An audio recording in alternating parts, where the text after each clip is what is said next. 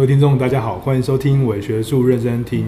呃，伪学术认真听呢是呃伪学术这个粉丝专业的一个 podcast 节目。那我们在这个节目里面呢，会跟大家聊一些社会议题啊、文化研究啊、社会学啊，或是其他的这种各种不同的社会科学知识哦的这种比较轻松的方式来聊聊天。那我们今天想要跟大家谈的议题呢，是课程大纲跟选课这件事。各位听众，大家好，呃，欢迎回来伪学术认真听。那今天呢，我们要谈的是课程大纲跟选课，嗯，如何撰写课程大纲？好像也不是如何撰写，应该是老师们的心情是如何在设计课程的时候。那当然，我们有很多很神秘的 OS，可能是同学们绝对不会想到的这样子哦。那这些 OS 呢，里面可能有充满着脏话或者什么之类的，所以好，我们为了就是平衡报道，找一位比较认真的老师一起来讲。然后这老这位老师是，好又来了，好，世新大学的黄彩英老师。Hello，各位听众朋友，大家好，我又来啦。我我应该算是实验组还是对照组？你是认真的老师，我是不认真的老师。就是我的人设，是不是。但其实我是那个很想呐喊，天哪，竟然开学了，还有一件事情还没忙完呢，就是突然之间我们就要把课程生出来了。有时候有些课程它是哦，我们会先，哎、欸，那是后面要讲，就是我们会先规划课程啊，就是大家平常在五六月的时候不是会看到课程大纲嘛上传，对不对？其实那些是假的，就大家只是参考价值，想一想，然后就规划一下放上去，但事实上真的要上课或是那个实际的内容都。东马是在暑假中间，大家老师们才认真的想说啊，完了完了，快快要上课，我一定要把东西弄出来，然后才会想说，天哪，这个东西我确定我要这样教吗？或是用其他的一些方式，用准备教具等等的，好像也在这个时间开始努力的想方设法的。对啊，就是最近了，就是跟那个小时候，你暑假你的暑假作业都是，我的暑假作业都是最后一天才写的，我的暑假作业是妈妈写的，所以刚刚被讲说是认真的老师有点吓，想说嗯，我是最后一个才赶快那个赶赶赶工完毕。的那一种，妈妈刚刚走过去，就是小时候的大工程嘛。对，就是我的暑假作业每一份都是妈妈完成的，这样，所以就是可惜现在课程大纲我没有办法给妈妈做。对，但我的我的小时候的作业都是妈妈怒吼中完成，最后一天听到妈妈在旁边还没有写完。对，所以呢，哎、欸，讲到哪里？所以我们今天就跟大家聊一下，就是这个呃，设老师们在设计课程大纲、课程大纲，或者是。在想说我们要怎么样子去嗯教授这个课程，或者是怎么样子去设计这个课程的时候的一些技巧，或者是内心话，或者是暗黑的一面这样子。那其实呃，虽然说我们的课程大部分是在五六月的时候就会被系上要求我们要撰写好这个精美的课程课程大纲给大家，给各位同学们就是了解说我们心里面在想什么，但实际上好像。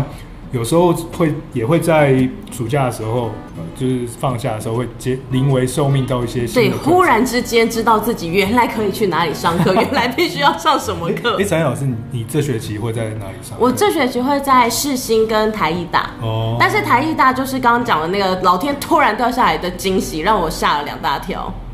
哦，这是业界机密，不能讲啊。OK，好，那我是我也有掉下来的惊喜这样子，但是我就是在原地掉下来，所以就是也没有什么太大的惊喜，就是多多了几堂课可以上。那有时候这些课可能你突然会被，好吧，我讲一下好，以前比如说我要上创新合作，对，虽然可能已经有些同学已经有上过，然后大家觉得很好玩，就是玩桌游那个，就大家觉得哇好有趣，很好玩这样。可是事实上我收。收到这堂课的时候，我非常紧张。为什么？不是因为我，谁知道什么是创新合作？但玩游戏应该很有趣啊。不是啊，那个是我我后来想出来说创新合作哦，原来可以用这种桌游或玩游戏的方式去带动大家的这种呃合作的连锁反应啊，然后设计场域啊什么之类的。那是我后来才想出来。可是当下暑假你接到这堂课的时候，其实你根本脑子里面是一片空白，然后就想到说完蛋了。我要花一个月的时间去读书，我才有办法胜任这样。所以各位同学们，如果你们有就是在上老师的课的时候，请大家一定要认真，要专心，因为其实我们都花了很久的时间去做 study，才能够产出这堂课。这样对，尤其是有活动的同学，千万不要觉得啊，活动不是就设定一个规则、就规程，然后我们就照着玩就好。其实没有哎、欸，因为要把理论融进那个活动里面，然后还要看大家的反应，其实相形之下是比较辛苦的。嗯，那个活动的课程是黄丞琳老师的专业。对，我只是很爱跟大家互动。所以你在玩活动的时候，是从很久就开始这边想，对，我从很久以前就会想，要收集活动，嗯嗯嗯，因为我平常在跟我的堂，弟，就也是在外面 跟我表弟妹我们玩桌游的时候，我现在想说，哇，这个狼人杀好适合拿来班上玩啊，这个谁什么谁是间谍什么之类的，哦，好适合拿来干嘛的时候，谁是画家什么。我那天玩到一个游戏，然后它是翻牌，然后假如两个人的颜色是一样的时候，你就要根据牌上面的那个名词，然后马上讲出一个相关的字眼，好，可以去训练你的即席创意。对，然后还有就是你你的脑中的资料库到底有多少这样子，我觉得超有趣的，我很想要把它纳入到下个学期的组织传播里面。哎，我觉得这个很好玩，我可以去旁听吗？所以我就是无时无刻在跟弟弟妹妹玩游戏的时候，就一直在收集大家的游戏，所以我觉得。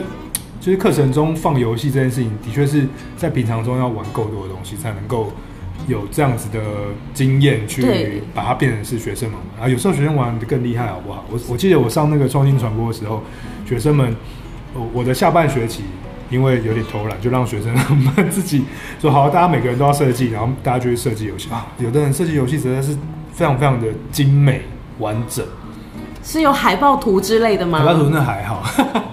就是那种什么剧，大家会有一个剧本，然后每个人的剧本不一样，然后可以去在大家演剧本的过程中去找出谁是真正的凶手。哎、欸，这个有趣，这个这个这个很厉害。那个他们可能也是抄别人的啦，但是他们就把教材跟玩的方式，然后还有互动的方法，然后透过一堂课的时间把大家带起来，然后进到那个剧情中。我就觉得这个那个创新合作的这种解谜的游戏做做的非常好，这样子，嗯。好，那才老师，这你有没有什么？嗯、我自己的课吗？我，我自己临危受命的课嘛，其实我很感谢那个突然掉下来的一些机会，因为其实像大学，呃。大学博士，博士刚毕业就很难得可以上课，所以只要有上课机会，都会很想要去尝试它。嗯。但是有的时候，有些课真的你会觉得，天哪，会不会很无聊？比如说像教传播理论的时候，它就是个理论，然后大家听到传播理论就感觉好像随时可以准备打瞌睡，不然就是问老师，老师那个配分应该怎么配啊？期中、期末多少分？然后接着他们就会算准自己什么时候消失，什么时候出现考试，就是这种好像让大家不是很想要真的上课的这种课程。我还记得我以前在上传播理论的时候，有找你来上过课，然后那时候我们的梦想是想要把传播理论变成是一个游戏课程，对，跟生活完全无缝接轨。然后就是每一堂课就是哦，比如说你是呃魔弹理论，然后我们就用一个游戏来玩魔弹理论；你是什么文化研究，我们就用一个游戏来了解自己的文化是怎么样，然后做互动。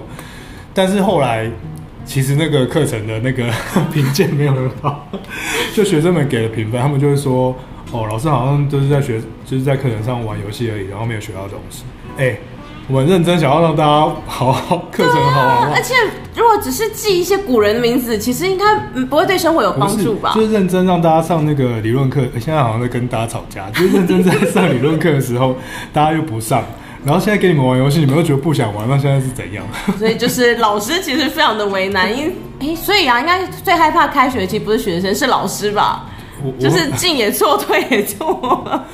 对，老师们其实，呃，我相信，嗯，其实其实老师们都还蛮害怕开学，就就算就算是那些那个资深的教授嘛，差点讲老老师，老老师们，资深的教授们，其实他们也都是。我相信现在几号几号？就五月十九号，他们现在应该也是在家里面躺在沙发上看电视吧？但他们应该也是心里面就忐忐忐忑忑，想说完了要开学了怎么办？这样子，对对对。而且，哎，彩英老师会在开学，比如说前一周，或是开学开开始上课之前，你会有那个冥想的时间。其实我对于开学，我从小就不是很喜欢。原因除了就是开学无聊这件事情之外，另外一件事情是因为我的生日期就卡在一个，它可能会是开学，也可能是还没开学的时候，所以我每一年生日我都在期待，拜托不要开学。然后到了那个没有想到现在就是变成老师以后，也在期待同样的事情，而且都会忘记开学是几月几号。对，然后我就会很想要，希望可以不要在我就是我生日那一天开学，因为这样我就可以放风，或者是可以出去玩。然后如果刚好又碰。碰到是那天要开学，我就觉得好闷哦。然后学生又不见得想要学你的课，就会觉得天哪，有一种不开心的感觉。对啊，而且其实像像我啊，我是我不算是呃好，其实我应该也不算是完全菜鸟了。黄黄老师应该算菜鸟。对对对对，我是 我身上的菜味相当之重。我我好歹教书也教了快二十年这样，没有啊，十几年。所以就是虽然我都是在兼任，但是就是我教比较久这样。那所以其实，在学校安排课程或是分配学分的时候，就会有一些艺术在这样子，对不对？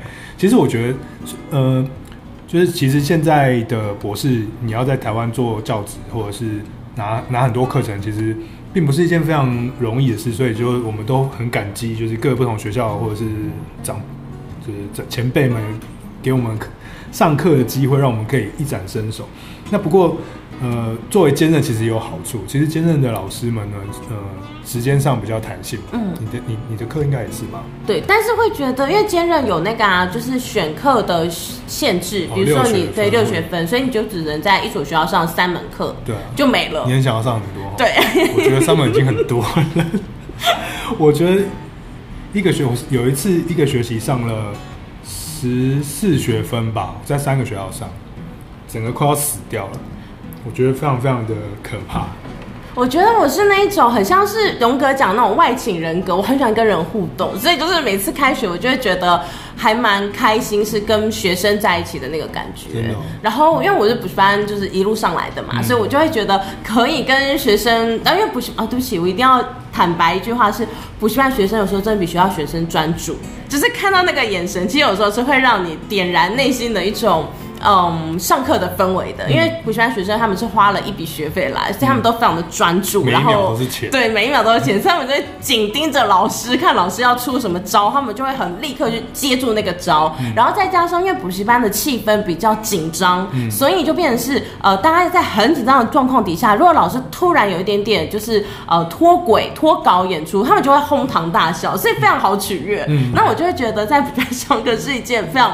快乐、很幸福的事情，嗯、所以呃，在回到学校的时候，看跟同学相处，就反而会比较辛苦一点点，因为他们有时候第一堂呃第一节课不见得会选嘛，还可以退学，然后真的来选了以后，也不见得是爱，有时候是被逼来，或者学分所逼等等之类，所以其实内心会有很多的，就是对，充满了 OS。那所以你觉得补习班上课的感觉比较好？对，上课的感觉就是你的每一分努力至少都被别人看见，嗯，就别人会认同哦。你你可能像上有一次我就是呃，我那时候还教国文，然后我就是呃，各位各位大同学大家好啊，欢迎搭上我们的国文列车，噗噗，然后我们就要起航喽。然后结果下课之后出去，就班主任就说，哎。你那个国文列车还不错，学生有反应哦。我想说，天哪，太可怕了。对，就我想说，它是一个很稀松平常的东西，是一个梗嘛。可是平常在学校上课的话，不会有人就是你下课之后有人跟你讲说，哎，你刚刚那个梗不错。但是如果在补习班的话，就会有班主任就会立刻跟你讲说，哎，你刚刚那个梗不错哦。然后大家就会一起在这边噗噗，就觉得哦，好好不错，好有成就感哦。我我自己是没有在补习班教过课啊，但哎，但你有没有？你有你有在？我们现在要聊一件事情，就是喜欢在怎样的学校上课？哦，呃，那我们就不公布学校，但是你有在，那你有在，你有在所谓的国立大学台新教教过课吗？我有在国立大学教过课，那那那，但是、哦、不能讲，对，就是 小本有小本有一点点的，就是更痛苦，真的还假的？对。为什么？因为他们的反应，呃，我觉得那个感觉跟在补习班的感觉又不太一样。哦，补习班是很专注的去盯着老师，看老师要给你什么东西，那当然也会随时反驳，因为他们交了一笔学费来嘛。嗯嗯、但是像那个前面的啊，想要跟老师提出的那个问题，其实不是为了要找老师的茬，而是为了要显现自己其实也念了很多书，或者自己其实的思维然后更独特。嗯、然后他们因为呃很多东西都有就是补助，补助款比较多，所以他们不会像私立学校的学。学生们会很珍惜，比如说呃你的毕展啊等等机会，但是可以讲吗？你想要讲太多，我泄露了太多的秘密，不好意思。好，我自己讲，我比较谦虚啊。我以前我我之前有去，好，我们要讲出来。我以前有去那个台台大上，台大就一个最厉害，就那个第一名这样子。然后我去那边教教呃也类似传播的实作电影的的课程这样。然后我就我会觉得。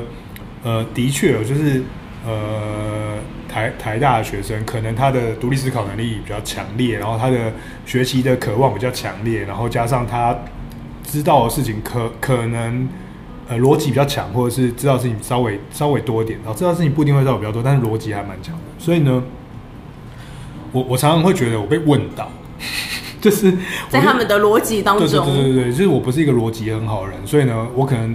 活比大家多活二十年，但是我可能逻辑没有比大家好，所以有时候在聊那个理论性的那种辩证或干嘛的时候，就常常被啊好，我好像讲错，然后就就被质疑这样，所以我，我就觉得很累。其实对我来讲，我觉得去上那个呃，就那时候是上台大课的时候觉得累，但是很久以前啊，搞不好我现在变强了，就现在就可以，以前无法驾驭它。我觉得现在一定可以，但后来就是比如说我在呃。好，没关系啊，淡江啊、四新啊、各部北户啊，什么其他其他学校，我都觉得，呃，大家每个学校的气氛不太一样，然后气氛不同，就会带起不同的上课的状态或者是课程的性质这样子。像我就觉得四新的课程就很容易让大家很活泼，然后有一个很好的气氛在带活动的感觉。嗯、尤其我们又常常常在口语传播学系上课嘛，然后大家就很会讲干话，所以呢，就是很喜欢。出一张嘴，然后就很会报告啊，或很会玩游戏。上台的时候都是一条龙。对对对对，下台下台就不说了，不好说。对对，那诶，像后来，或者是像上硕士班的课，我我记得我有一次上硕士班的课，也是觉得超级紧张。为什么？不是，就是你不觉得很累吗？他们太认真。不是，因为他好好歹也是硕士，嗯，就是他们比较就是比较高高不是高级，知识比较丰硕一点，所以。就是你要带给他们的东西必须要更多更杂，所以硕士班课通常长是三个小时，对，所以你要坐在那边，然后三个小时，然后上满上好，然后社会学理论，然后你只要讲好像有一点不够有意思，或者是举例不好，然后大家就会有一个质疑你，或者是想要睡觉的眼神，那你就觉得心很累。其实是，而且是特别是教传播的，因为我觉得传播的类是两种，一个是就是学术上带给他们东西，嗯、呃，比如说像三个小时，你可能要一百多张 PPT，那这个是一个类，然后 就是另外一个类，我觉得就是因为你是传播的人，所以他们如果显现出自己疲惫啊或者什么的，你就会觉得好像是我传播能力不好吗？就是内心会有一点挫伤，尤其是那种其实。其实硕士班的课程就是这样，硕士班课下面就顶多就是七七八十个人算多吧，对不对？那假如是五六个人、六七个人，那五六个人那些有一半又在打瞌睡，或者是就是显现出没有在听的样子，那整个是一个很重。那个下课要去吃麻辣锅，哎，就是要好好。你看那大学生，大学生其实我很爱上大班课。假如一班课，常常会有人问我说啊，张老师为什么那么喜欢上什么九十人一班啊，什么八十人一班？其实我也不是为了想要上大班，可是因为。八十个人一班，然后有一半迟到，然后就会有一半人到，一半人就四十，然后四十里面有一半人，所以还有二十个人在听呢。哇，其实是哎，哎，长青老师的这个想法蛮正面的耶。他二十个人就在前面上认真听，然后还会笑，你不是觉得很开心吗？那你去上一个四十人的课程，可能来二十个人，只有十个人在听，或是只有五个，那很痛苦。其实我现在都会为了避免这个痛苦啊，我第一节课都会恐吓大家，哎，我都会跟大家讲说，我的课会一直动哦，要一直互动哦，很累哦。因为你的课真的有在一直动，所以就是我，然后就会奉劝他们，如果你不想动的就退学，老师不会恨你，真的。有时候看你上课都觉得这样是不是太累，但 是就是自己本身很累。就是上课的时候，大家会需要一直一直活动这件事情。好，那嗯，想请问，怎么突然变那么严肃？想请问黄彩英教授。你在设计课程这学期大概有几个课程？然后你在设计课程的时候，你有怎样的原则，或者你觉得怎样子的课程设计是一个比较好的掌握方式？其实我的原则很简单，就是每一个人都要懂，每一个人都要进来，然后尽可能的去参与。我的最高指导原则就是这样。至于内容灌输多少，哦、其实嗯，坦白讲这件事情我会放的比较后面一点点。哦，因为我看你的那个之前看过你的那个直播课程的设计，好像有非常非常多的活活动跟实作的种类嘛。对，就是让大家可以在呃实际的这叫什么？做中学啊，讲做中学很俗气，不行，我们来想一个新一点的词。嗯，是。寓教于乐也很严肃。默会知识，就是在动在实践当中才可以感受到那个知识的真正的内涵是什么，这样子。对，所以就是就是我看采英老师的课堂。就是会希望大家，因为可能是这个外交传播啊、沟通啊，我觉得你要直接拿出来才有用，不然讲再多，其实讲的很好，那也是我的，还不是他的，所以我就会觉得就是要一起，大家互互相的，然后有一些嗯。刺激，然后也彼此得到一些东西回家。嗯，嗯，我自己上课是比较，其实我是算是比较严肃型跟研究型的人，这样的，我就习惯了，就是希望大家可以呃 安安静静的坐在下面，然后听到笑话会笑，然后最后面出的作业跟报告跟讨论，大家会热情的吵。我记得我，所以哦对好，所以呢，我的课程通常都会设计成三种部分，然后一个部分呢就是像是呃。基础理论知识型的这样，然后大家会透透过就是像讲座，彩英老师也常常来上课，像讲座的状态，然后来去理解每一每一个层次。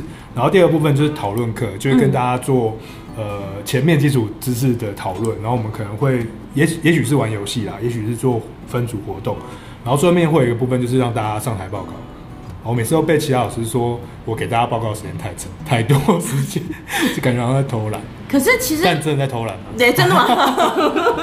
我刚本来试图要缓颊一下。不是啊，大家都要有表现的机会啊，对不对？他、啊、每个人都表现一下，就三就四周了。不过我觉得现在学生其实也真的很爱，就是有自己表达能力的那个机会、嗯、就这种方式，其实某种程度来讲也挺好的、啊嗯。对，所以其实我也蛮喜欢在课程中，呃，加入一些塞一些，加入一些互动的元素，或者是呃，让学生们自己去做。呃，主动讨论的元素啊，虽然大家一开始都不会理你啊，嗯，但后来好像发现，哦，我我我有学到一招，就是，欸，我先把刚刚的讲完。哦，有一次呢，就是我就是在做这个，就是让大家做团体讨论的时候，那那堂课应该是前面上完知识性的课，然后后面后面就。呃，第接下来几项就是团体讨论，然后我我就记得说，好，那我们现在开始讨论，然后我把规则都讲很清楚，然后把东西资料都发下去，然后让大家自己去找队友，然后来做讨论。然后那天这个是风和日丽的下午，然后呢，大概是一点半左右的时间，怎么听起来有点适合睡午觉？然后阳光从外面洒进来，是丹江大学的，淡江大学学生棒棒，然后呢，进洒到这个教室里面，然后呢，我就站在台前。然后就说好，开始讨论这样，然后你就看到大家从自己的座位中站起来，站起来哦，很少看到学生站起来吧？对，站起来之后，他们就各自去寻找自己的 partner，然后就是四五个人，四五成群，六七成群，然后就是在教室的不同的小区块中，然后就是侃侃而谈，然后中间不时有有哈哈银铃般的笑声，然后跟豪豪迈的大笑声，哇塞，以及专注的讨论说。究竟我们要用 YouTuber 来当议题呢，还是要用 Podcaster 来当议题呢，还是要怎样？然后我在上面突然就觉得自己是亚里士多德，就是我是希腊时代的那个 亚士的弟子们在台下，大家在聊这些知识，然后我就觉得，然后那个午后的阳光，然后洒在年轻学子们的身上，我就觉得充满着一种神圣的，很感动啊！就是完全不用 cue 他们，也不用去。摆布大家，大家就自然而然的会去做这件事情。我觉得非常非常的令人感动，这样子。他们启动了自己，你启动了他们。对，然后其实那黄采妮老师有什么觉得你在课程中有感动的事情？因为我现在在想，我刚刚讲什么忘记了。其实我在课程中会感动的，就是学生说不要下课。就是这件事会让我觉得，哦，所以原来你们会想要继续听下去吗？会觉得这个东西是好玩有趣的吗？嗯、这件事情会让我觉得很感动。嗯，所以应该原则上就是会想要一直持续那个氛围，对我来说是最开心的事情。嗯、好，我想到我刚刚讲什么了，谢谢你帮我补这一趴。那个我我要讲的是，我我我后来发现一招，就是我这这上个学期学会的，就是如何让大家主动发言。就是呢。一开始的时候，我们不是很爱问问题吗？嗯，啊，你觉得不不回答几率有多高？很高，大概百分之九十九吧。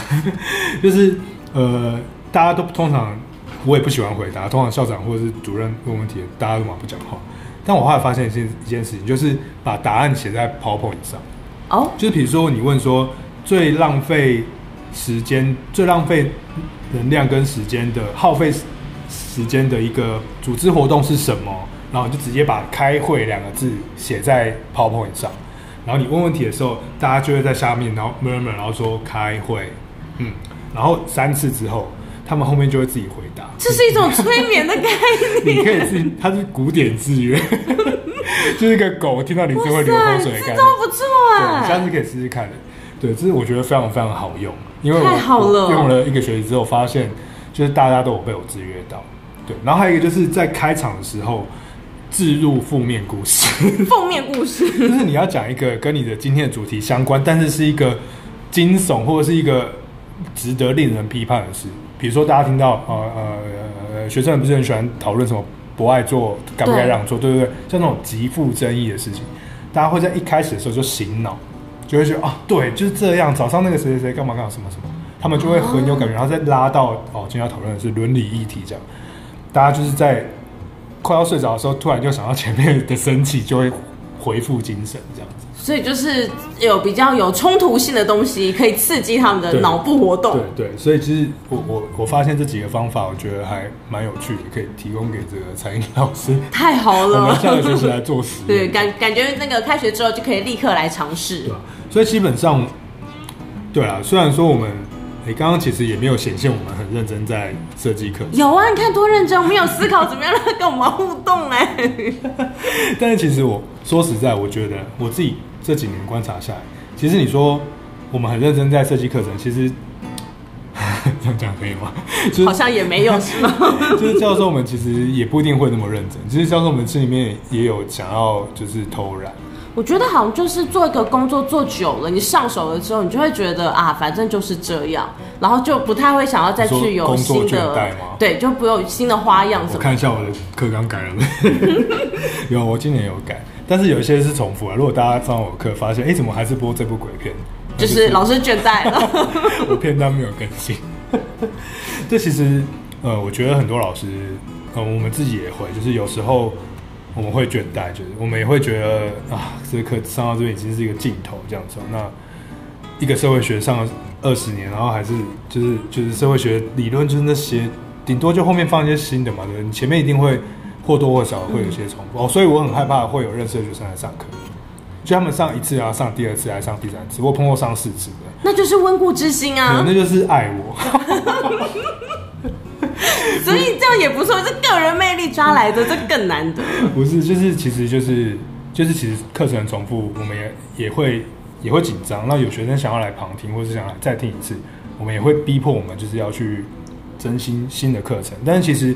课程重复，或是某些单元重复，的确是还蛮容易的啦。就是大家如果有碰到这样的老师，其实也不要轻易的责怪他们。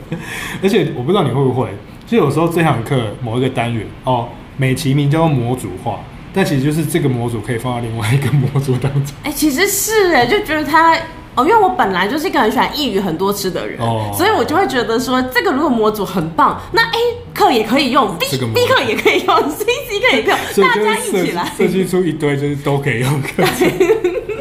没有，就是像有一些东西，它的确是一个全部都可以 使用的，比如说找资料这件事，我就就大学生就是很不会找资料，对不对？每次叫他们找一个好的资料，或者是可信的，无论你用 Google 也好，用资料库也好，用书籍也好。可是总是会找出一些烂的废物嘛，就是垃圾这样。但是你就是要告诉他们怎样子才是对的资料，好的资料。那这大概会花一两堂课的时间。那其他老师可能不太不太在意这件事，或是他们会觉得这是学生自己的责任。可是我就很在意，所以我就会花时间去去教这个东西。那它就变成是每一个课程都必定会。放进去一个，可是我觉得那没有办法啊，就像盖房子，总是会有那个砖头要架起来的时候啊。嗯、如果你都没有人愿意去做架砖头这个很枯燥，但是其实很有必要的东西的时候，他、嗯、就其实学生是少了一大块、欸。嗯、就像我博士论文写完的时候，那时候我去给我的指导教授看，他就说很奇怪，学校应该有人告诉你们怎么架房子啊，博论的架构应该是怎样。可是他说学校竟然没有这样的课，嗯、他自己也觉得怎么这么的神奇。嗯嗯嗯嗯，对我们没有。嗯，在念博士的过程中，没有一个所谓的教育课程啊，就是教我们如何做教育、跟教课、跟学习的这个相关理论，所以就直接把博士们丢到教学环境中，其实是蛮奇怪的，对不对？所以有些人，如果同学们或是听众们，你们的生命中或人生中有一些不太会教书的老师或者怎么样子，就千万也不用责苛责他们，因为。就又不是每个人都那么热爱教课，嗯、或者是这么喜欢教书这样子，所以其实，对，其实我有时候我还蛮喜欢教书的。就是我有有时候，如果大家有上过我课，或是以后即将要上我课的人，就是我有时候会进入到一种很神秘的状态，不知道你们会会不会？神秘是指？就是比如说我今天一上课，然后我就突然觉得今天状态很好，然后我一讲出话的时候，就觉得自己。讲出了什么很厉害的干话，这样，然后下面的学生就会有反应跟眼睛发亮嘛，然后你就会很有信心，很有信心的时候，你就会开始很有逻辑跟表演性很强烈的。哦，这件事情要感谢黄彩老师，因为黄彩老师训练我非常多跟表演相关的事情，因为我们就开这种节目啊，还有广播节目啊，什么什么直播课程。那我就学到很多哦，原来是要这样，大家才会 care 你这样子，所以就是，所以我就开始会有比较夸张的口语表达或者是身体表演，然后加上你的内容可能真的又很有完整性跟故事扎实的话，下面人会那种如痴如醉般的被你摆布，然后你就会觉得自己做了一个很好的 speech，就是演说，嗯嗯嗯，我就突然觉得哦，原来口传戏就是在看，很过瘾，对，所以我有时候。可是可能五堂课里面可能只有两堂课会进入这个状态，其他三堂课可能就是看电影啊。前面就是铺陈的概念，反正就是进入那个状态，其实还蛮神秘的。这个是哦，进入一种心流。嗯，我觉得是、欸、自己的心流，但是那个心流有感染到大家，然后大家就创创造一种共同感，然后大家就会在共同感里面就觉得哦，我被你召哦召唤感，对不对？嗯，哦，又跟传播理论接。所以果然是资深的那个传播理论老师。但其实除了那两堂有召唤感的课程之外，其他三堂都在看电影啊。是让他们有体会、有所、有所感受吗？你不要，你不要帮我圆谎。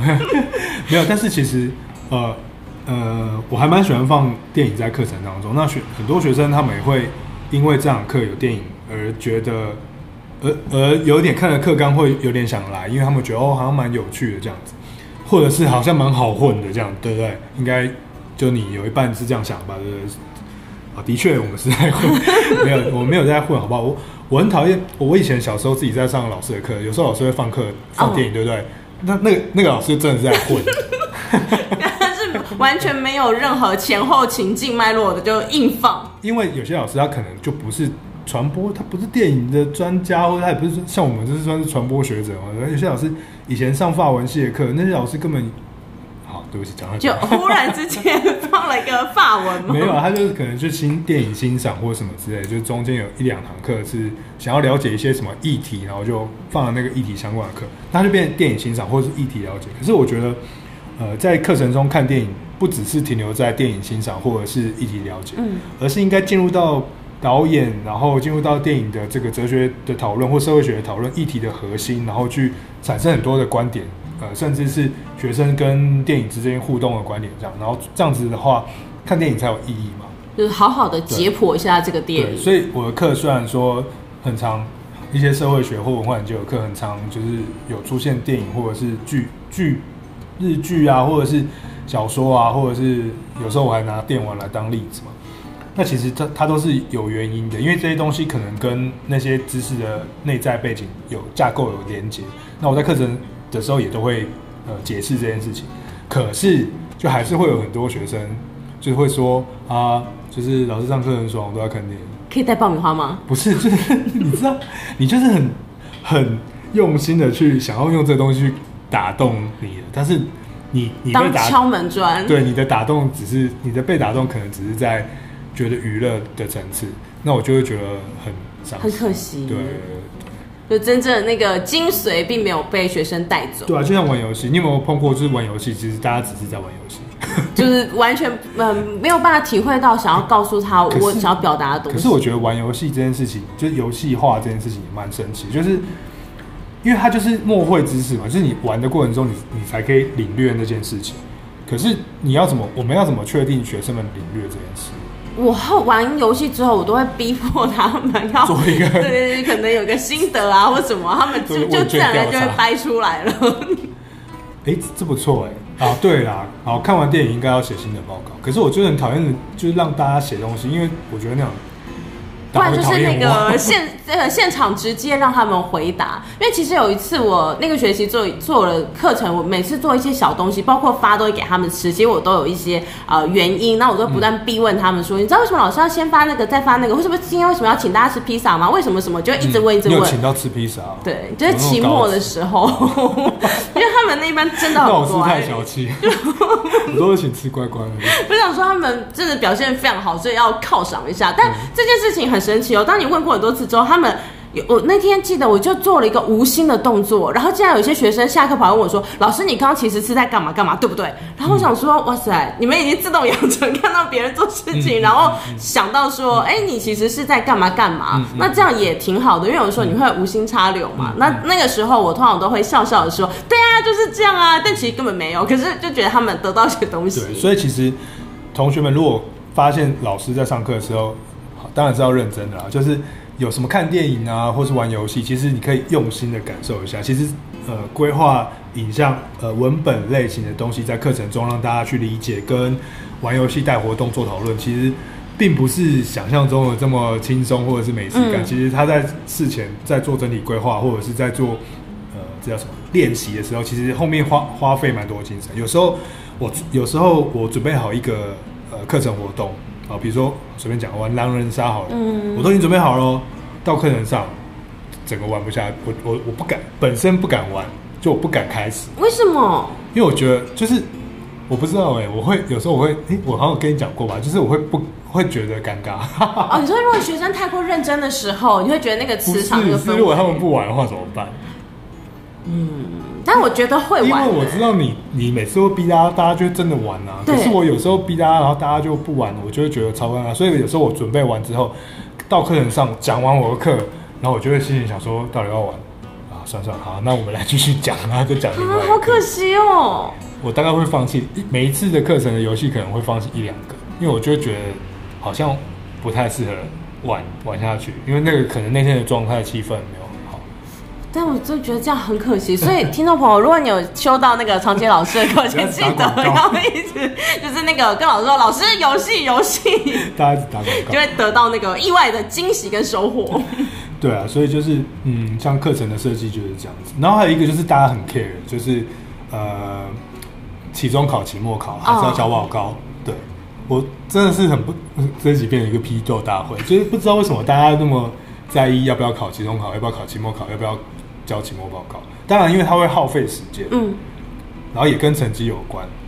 可是，其实我我觉得，像我个人，就是我很我是一个不是很在意成绩成绩的的老师，学生老师，所以就是同学们，假如他表现的很积极，或是他在某些事情上很专注，或是他有一个巧思或创意的话，就是就算他考试的分数没有很好，或是报告没有到很强烈的厉害，但我还是会给他。我就会调整分数，让他给他一个不错的分数。嗯、所以其实来问说要不要考期中考、期末考，或者这，我都觉得我不是很真的没有那么在意。就是它虽然它是一个规则啊，但是我也不想考期中考嘛。考期末考，老师还要，改，还要改，然后我们还要去学，还要去监考。以前都还有什么监考小天使，现在哪有什么小天使？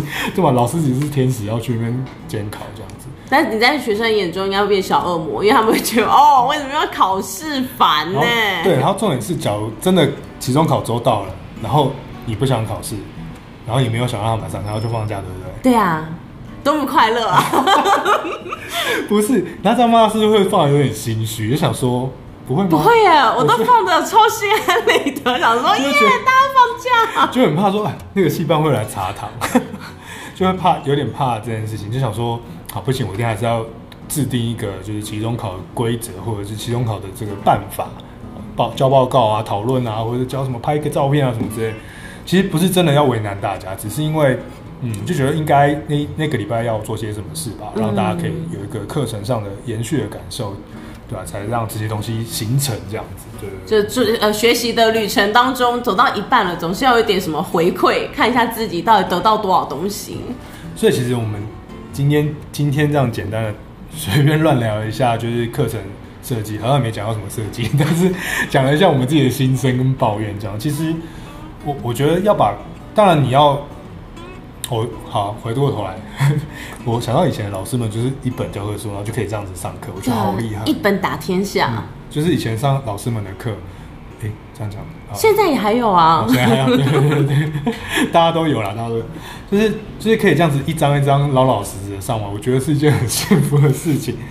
我觉得或许有的学生很喜欢这样上课吧，就他们觉得就是有一个东西，然后可以读。哦，对，为什么要提到考试？就是你不考试，大家就不读书啊。嗯，就你明明准备了很多东西，然后想要让大家参与或聊天或者是理解，可是假如你没有一个明确的。参考书籍，或者是好像可以读的 outline 或者什么之类的，或者是一个明确要考试的范围，他们就会学生们可能就会觉得说，那没关系，反正这堂课就不需要吸收的东西。